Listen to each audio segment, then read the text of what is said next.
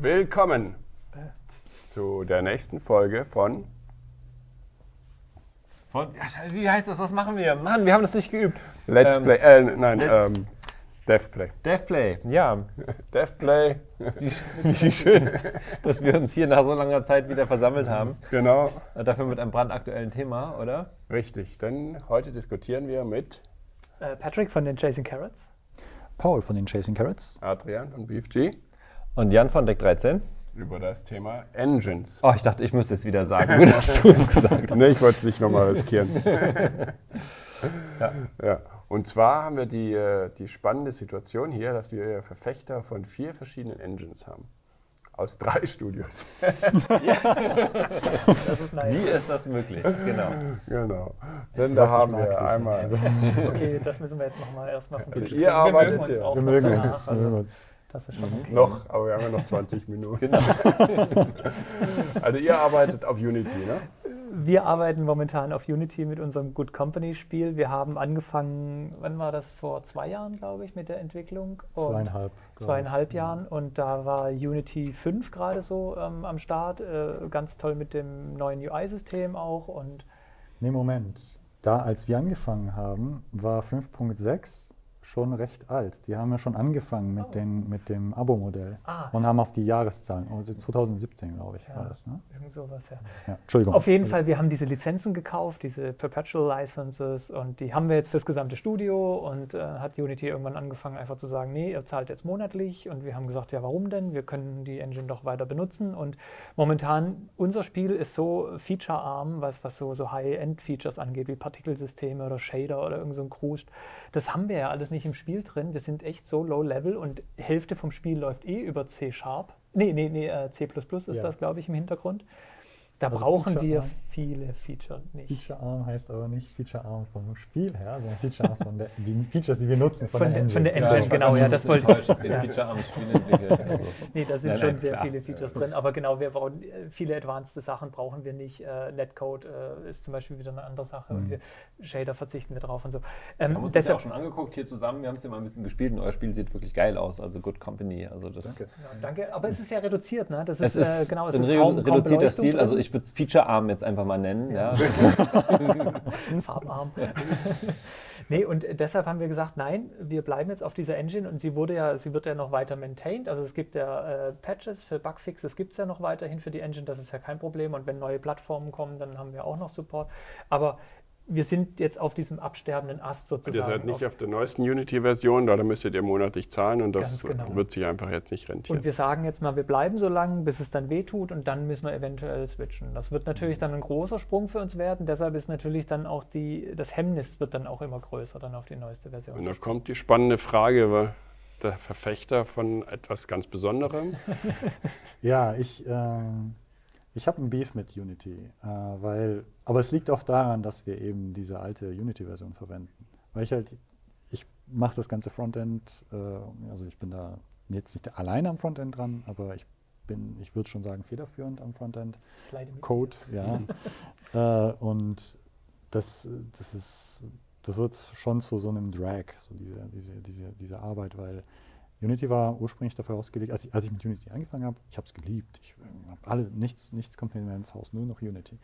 Und dann, als dieses Projekt so gewachsen ist, wurde auch dieser Editor immer langsamer und, und alles, ist, diese Iterationen waren dann nicht mehr so schnell. ne, Ich, wenn ich morgens ins Geschäft komme, dann kann ich meinen Rechner anmachen, Unity starten, das Projekt auswählen, mir einen Kaffee holen und wenn ich am Platz zurückkomme, kann ich noch ein Video angucken und dann irgendwann startet das Projekt. Ich finde immer, dass äh, Leute das äh, negativ sehen, wenn äh, sie an was arbeiten, was, sie, was ihnen ermöglicht, sich in aller Ruhe nochmal einen Kaffee zu holen. Ja? Eigentlich ist es doch schön, Weißt du, oder? Du willst dir ich doch morgens einen trinke? Kaffee holen. Ja, Ich bin eher erschreckt, dass ihr euren Kaffee selber holt. Ich lasse den mir. ich habe nichts gegen Kaffee. Nein, ist gelogen.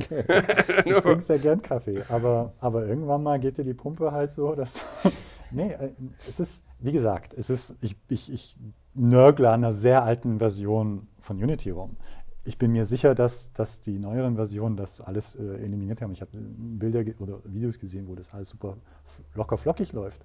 Aber ich höre auch Berichte von anderen, also ich bin in Kontakt zu anderen Entwicklern, die Unity verwenden und die fluchen dann wieder über ganz andere Dinge. Man ist dann diesen, den, den, Engine-Entwickler so ein bisschen ausgeliefert. Man, und ich habe das auch erlebt, weil ich auch äh, lange Zeit Mobile ähm, Sachen gemacht habe mit Unity. Und das ist ja noch viel schlimmer, weil wenn Apple jetzt entscheidet, äh, seine API zu verändern und Unity nicht hinten, hinten dran kommt, kann es sein, dass du deine, deine App nicht updaten kannst und dass du fünf Tage lang dein, deine, deine App crasht auf den, auf den Rechnern, äh, auf, den, auf den Phones. Ja, das ist äh, total. Und deshalb Ja. würdest du gerne auf Godot wechseln. Als PC-Entwickler würde ich sagen, ich würde auf Godot wechseln, aus dem Grund, weil die, die Feature, aus meiner jetzigen Perspektive, jetzt zum Beispiel Good Company, äh, weil, die, weil die Features, die wir brauchen, alle da drin enthalten sind. Das Ding ist super schnell, es ist sogar portable, das, der Editor ist, was weiß ich, 60, 60 Megabyte groß. Ja, den, kann ich, den kann ich in die Sta Tasche stecken und äh, jederzeit irgendwo starten. Äh, es ist lightweight, es hat alles, was wir brauchen. Es ist Open Source. Ich habe mir mal den Code runtergeladen und gedacht, oh, das wird jetzt voll schwer, das zu verstehen. Aber die haben so eine geile Architektur, dass du das Ding eigentlich ratzfatz in 10 Minuten selber bauen kannst und auch customizen kannst. Und das ist das Schöne. Und es ist C++ und ich bin ein C++-Freund, sage ich mal. Aber das heißt jetzt auch, obwohl äh, es jetzt so starke Engine-Anbieter im Markt gibt, wie Unity, wie Unreal, ich glaube, ihr benutzt Unreal. ähm, macht es trotzdem irgendwie Sinn für jemand wie äh, die Entwickler der Godot Engine jetzt mit was Neuem um die Ecke zu kommen und da anscheinend trotzdem irgendwie auf offene Ohren und Augen und äh, Geister zu stoßen. Tja. Also Und ich bin ja nicht, der Einzige in unserer Ja. Firma, der das so sieht. Der Dominik sieht es ja ähnlich. Du siehst es nicht so. Ich verstehe das ja auch. Ich, ich, es gibt Pros und Cons überall. Ja, aber dadurch, dass ich eben aus dieser technischeren Ecke komme und sagen kann, okay, ich, ich bin da, was Coding angeht, einigermaßen emanzipiert. Das heißt, ich kann mich da gut reinarbeiten und äh, selber was mir tailern. Ja. Ähm, bin ich da ein bisschen, was, ich- was, ja, bin ich da schmerzfreier, sage ich Also es gibt schon angeht. neue Optionen, die man sich angucken kann, wo man im Studio drüber streiten kann, sollten wir irgendwie da mal mehr mitmachen. Streitet ihr auch? Oder Ähm, bleibt ihr bei Unreal? Nee, wir bleiben aus? natürlich bei Unreal. Wir haben ja auch noch nicht so lange umgestellt. Das war ja das zweite Projekt, was wir mit Unreal machen. Und wir kamen äh, im Prinzip von unserer eigenen Engine, die aus der Vision Engine gewachsen war. Und wir hatten irgendwann das Thema gehabt, äh, wir hatten ja Jana Sisters oder Roguestormers äh, beides mit äh, unserer eigenen Engine zuletzt gemacht. Auch, auch äh, damals Arcania war mit der eigenen Engine, da hat es auch super gepasst, Rollenspiel und Feature. Und jetzt hatten wir Jana Sisters, Roguestormers versucht, neue Level zu machen. Wenn du einen neuen Level brauchst für so ein Spiel, einfach mal DLC nachzuschieben und du musst an einem Level von dem, von dem Jump and Run sechs Monate arbeiten, aber finde ich schon extrem lange jetzt aus, aus Studiosicht. Und wir kamen sogar zu dem Punkt, wo, äh, wo unsere Artists und die Game Designer gesagt haben, insbesondere die Game Designer, mit dieser Engine mache ich nichts mehr. Ja. Hintergrund war gewesen, dass äh, einfach unsere Programmierer nie Zeit hatten, an Tools zu arbeiten. Dass die richtig geile Tools gemacht haben. Und, die, und da war es so aufwendig, irgendwie einen neuen Level zu designen und zu bauen. Ja. Sie haben das fasse ich nicht mehr an. Ja. Ähm, dann sterbe ich lieber, gehe ich woanders hin. ja. Und dann haben wir lange überlegt, was wir machen, welche Richtung wir gehen, sind dann äh, bei Unreal gelandet und da sind wir natürlich jetzt super happy. Ja. Die Artists, die können Sachen zack, zack, klick, klick. Ja, kannst du die integrieren, bauen. Ja, die Level-Designer, die können mit Blueprints Sachen vorab bauen. Ähm, also es ist schon ein riesen Komfortgewinn auf der Tool-Seite gegenüber ähm, allem, was wir vorher hatten. Klar, du hast äh, auf der anderen Seite den Nachteil, ähm, dann hast du mal einen Engine-Bug drin und dann reportest du den, versuchst den gelöst zu kriegen. Wenn die den nicht anpacken, dann hast du es drin, das Thema, und kriegst nicht gelöst. Und du hast natürlich, du hast halt auf der Engine-Seite diese riesen Power, dass die mit, äh, was weiß ich, wie viele Entwicklern diese Engine vorwärts treiben können. Aber natürlich nicht unbedingt für dein Spiel. Ja. Ich meine, das hilft dir jetzt, das hilft mir jetzt, wenn die irgendwelche Shooter-Elemente perfektionieren, ja, ähm, wenn ich jetzt keinen Shooter bastle. Das ist natürlich die, die andere Seite. Aber wir werden diese Tools möchten wir nicht mehr missen, die wir haben. Und jetzt einfach spontan umzustellen, weil es vielleicht andere ein bisschen besser ist und im Bereich macht jetzt auch keinen Sinn. Da legst du dich ja für Engine-mäßig schon auf eine Weile fest. Wie sieht es denn bei euch aus? Weil ihr habt ja die eigene Engine. Wir haben die eigene, genau. Ähm, ich meine, äh, tatsächlich, was du sagst, äh, äh, stimmt total. Äh, du hast äh, immer, glaube ich, auf der Tools-Seite ein Problem. Wenn du ein Entwickler bist, wir haben circa 70 Leute. Ähm, wenn du jetzt überlegst, wo die alle in verschiedenen Bereichen arbeiten, bleiben da 10, 12 für die Technik übrig. Aber wenn du dir überlegst, wie viele Leute die Unreal Engine entwickeln, vielleicht für verschiedene Sachen, aber mal so im Vergleich, ähm, dann weißt du auch, wie viele Leute vielleicht an Tools sitzen oder daran, dass die richtig funktionieren. Und dann äh, sieht man schon so ein bisschen das Missverhältnis. Und natürlich kannst du da nicht die perfekten Tools mit der perfekten Anleitung und 400 Tutorials irgendwo haben. Ist halt einfach nicht so, das ist klar. Ähm, das auf der einen Seite. Aber auf der anderen Seite wiederum, ähm, wenn du Leute hast, die das können, die wirklich Bock darauf haben, die lange dabei sind und sich nicht immer wieder neu einarbeiten müssen. Wir haben Leute, die sind sehr, sehr lang äh, da, seit über zehn Jahren bei uns, arbeiten in der Technik, auch an der Engine. Das sind natürlich auch Vorteile. Zum Beispiel eben, wenn eine neue Konsolenplattform rauskommt und ähm, du willst die äh, bedienen, dann äh, ist es gut, wenn du deine eigenen Leute dran setzen hast, die sagen, ha, okay, gib mal her das DevKit, wir mhm. bauen die jetzt da drauf und nicht sagst, ja, also äh, Epic hat äh, gesagt, in vier Monaten wird es den ersten Build geben, der dann auf der neuen Xbox funktioniert oder so.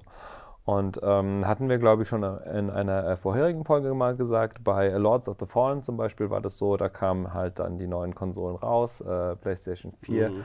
zum Beispiel und ähm, da waren wir mit die Ersten, die dann draußen waren und Unreal war noch nicht so weit in dem und die Moment. Besten, das heißt, wir hätten bei den Reviews erinnere mich, wo die gesagt haben, okay, das ist äh, mal geil geportet. Ne? Ja, das sah auch geil aus und das war halt eben, das war halt dafür entwickelt und das hätten wir nicht gekonnt, wenn wir gewartet hätten, bis jemand anders seine Engine so weit gehabt hätte. Also das ist wiederum der Vorteil so, ja, von beiden Seiten. Ähm, ich glaube, das kommt echt total darauf an, was man macht. Wenn alles so in place ist, guck dir die Piranha-Bytes-Leute an. Ähm, Björn ist ja leider heute nicht dabei, sonst mhm. könnte er auch was dazu sagen.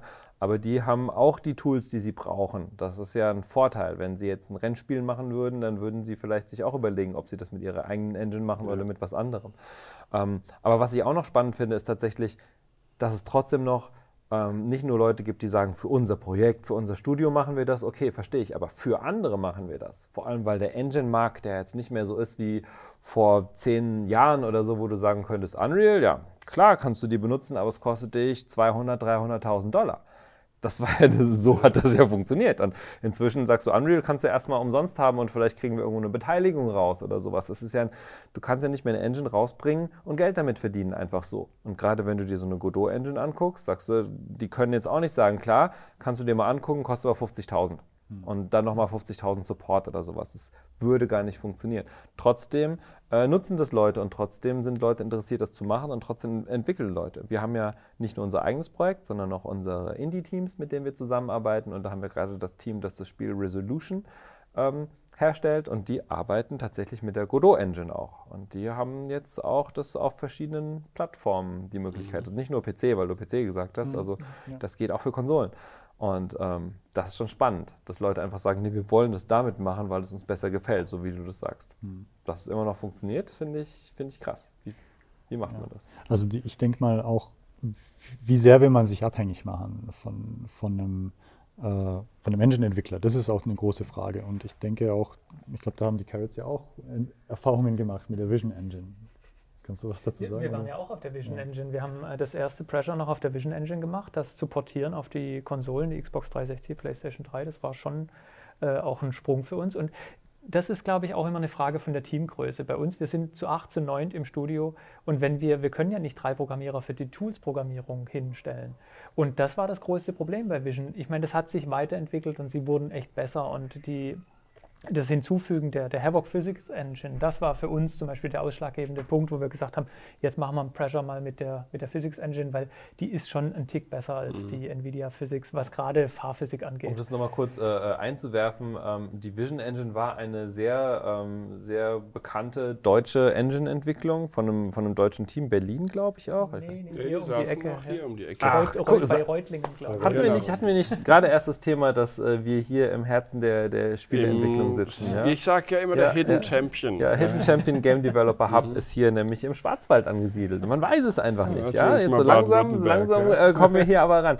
Nee, aber ähm, Vision Engine war ein, ein, eine auch von einem eigentlich kleinen Team äh, von, von äh, Freaks gebautes, gebaute mhm. Engine, die auch sehr viele Schritte durchgemacht hat, die teilweise auch sehr am Anfang sehr buggy war und dann mit enormem Aufwand glattgezogen wurde und, und immer wieder verbessert, Support verbessert und am Schluss gekauft wurde von, von Havoc, oder? Von wem wurde die gekauft? Und dann äh, IBM ich, Intel noch oder drin. Intel? Ja. Intel war noch drin. Ja. Intel hat Havoc gekauft. Ja, Intel hat Havoc gekauft Genau. und somit dann auch die Vision Engine Ja. und somit ist, während wir äh, Cosmonautica noch entwickelt haben und wir hatten halt auch diese blöde Idee, dass wir Scaleform fürs UI benutzen, Middleware war da Mhm. drin irgendwo und dann haben sie den ganzen Support weggezogen irgendwie, der war dann plötzlich super teuer und dann gab es irgendwann gar nichts mehr, weil sie das Ding ja eingestellt haben. Sie haben ja dann auch probiert, irgendwie so ein Umsonst-Ding rauszubringen, mit Project Anarchy war das ja noch damals. Äh, Das hat auch nicht funktioniert. ähm, Und uns wurde eigentlich so die Engine so ein bisschen unter den Hintern weggezogen. Und der Support war dann weg und dann haben wir super viele äh, schlechte Reviews gekriegt auf den mobilen Plattformen, weil plötzlich, weil mobile Plattformen, da kommt halt alle zwei Wochen ein neuer Grafikchip raus oder war zumindest zu der Zeit so. Und dann läuft dann die Engine wieder nicht oder stürzt an irgendeinem komischen äh, Problem ab und du hast keine Handhabe da. Du kannst da nichts machen. Wir hatten keinen Source Code. Wir haben weder den Source Code von der Schnittstelle zwischen Scaleform gehabt, weder zu, von der Engine oder von Scaleform selber.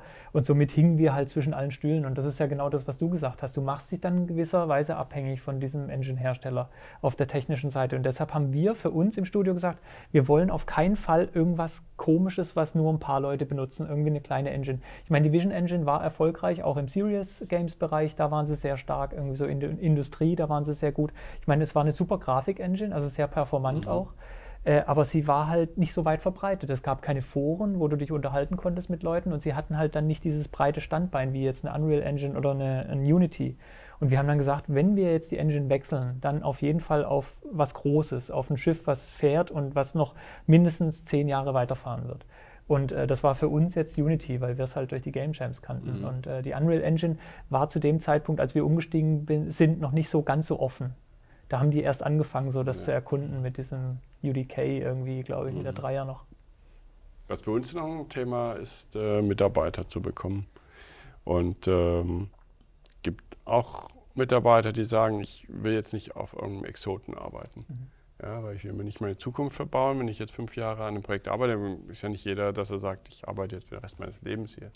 Und wenn die sagen, okay, äh, Vision hatten wir das Thema gehabt, ein Mitarbeiter, der jetzt wieder bei uns arbeitet, ist weggegangen, der aber gesagt hat, ich, ähm, der auch übrigens bei Piranha Bytes gearbeitet hat eine Zeit lang, der aber gesagt hat, ich will, ähm, ich will auf Unreal arbeiten, weil es für meine Zukunft wichtig ist, für meine berufliche. Ja, aber das stimmt, was du sagst, ist äh, ähm, auch Leute finden, die nicht, nicht nur in die Richtung, was äh, die Leute wollen, wen interessiert, was die Leute wollen, Quatsch, sondern, sondern auch ähm, was, äh, ja, was, was sie können, genau. Und das heißt, Leute finden, wo du sagst, oh, guck mal, der ist eingearbeitet, der kann damit arbeiten oder der kann da gar nicht mitarbeiten, den müssen wir erstmal einarbeiten oder der muss sich erstmal da reinfinden oder die. Ähm, und ähm, deswegen kann es natürlich auch von Vorteil sein, wenn du eine Engine anbietest. Und ich glaube tatsächlich, also bei uns zum Beispiel ist es so, wir geben uns sehr viel Mühe, dass die Tools halt so gut sind, dass die Leute die äh, leicht verstehen, dass sie sie kennen. Wir geben uns Mühe, dass die Tools ähm, ähm, dem entsprechen, was Leute erwarten, sodass sie eben nicht dann sagen, so, was macht ihr hier eigentlich? Und äh, keine Ahnung, äh, da brauche ich ja erstmal irgendwie einen Monat, bis ich reinkomme, sondern das muss schon quasi ein Standard mehr oder weniger sein. Wir können uns dann nicht erlauben, einfach mal zu sagen, guck mal, wir machen es einfach mal ganz anders und äh, ihr passt euch daran an. Also das ist auch nochmal so ein Punkt natürlich, nochmal zu gucken, welche Leute kriegt man.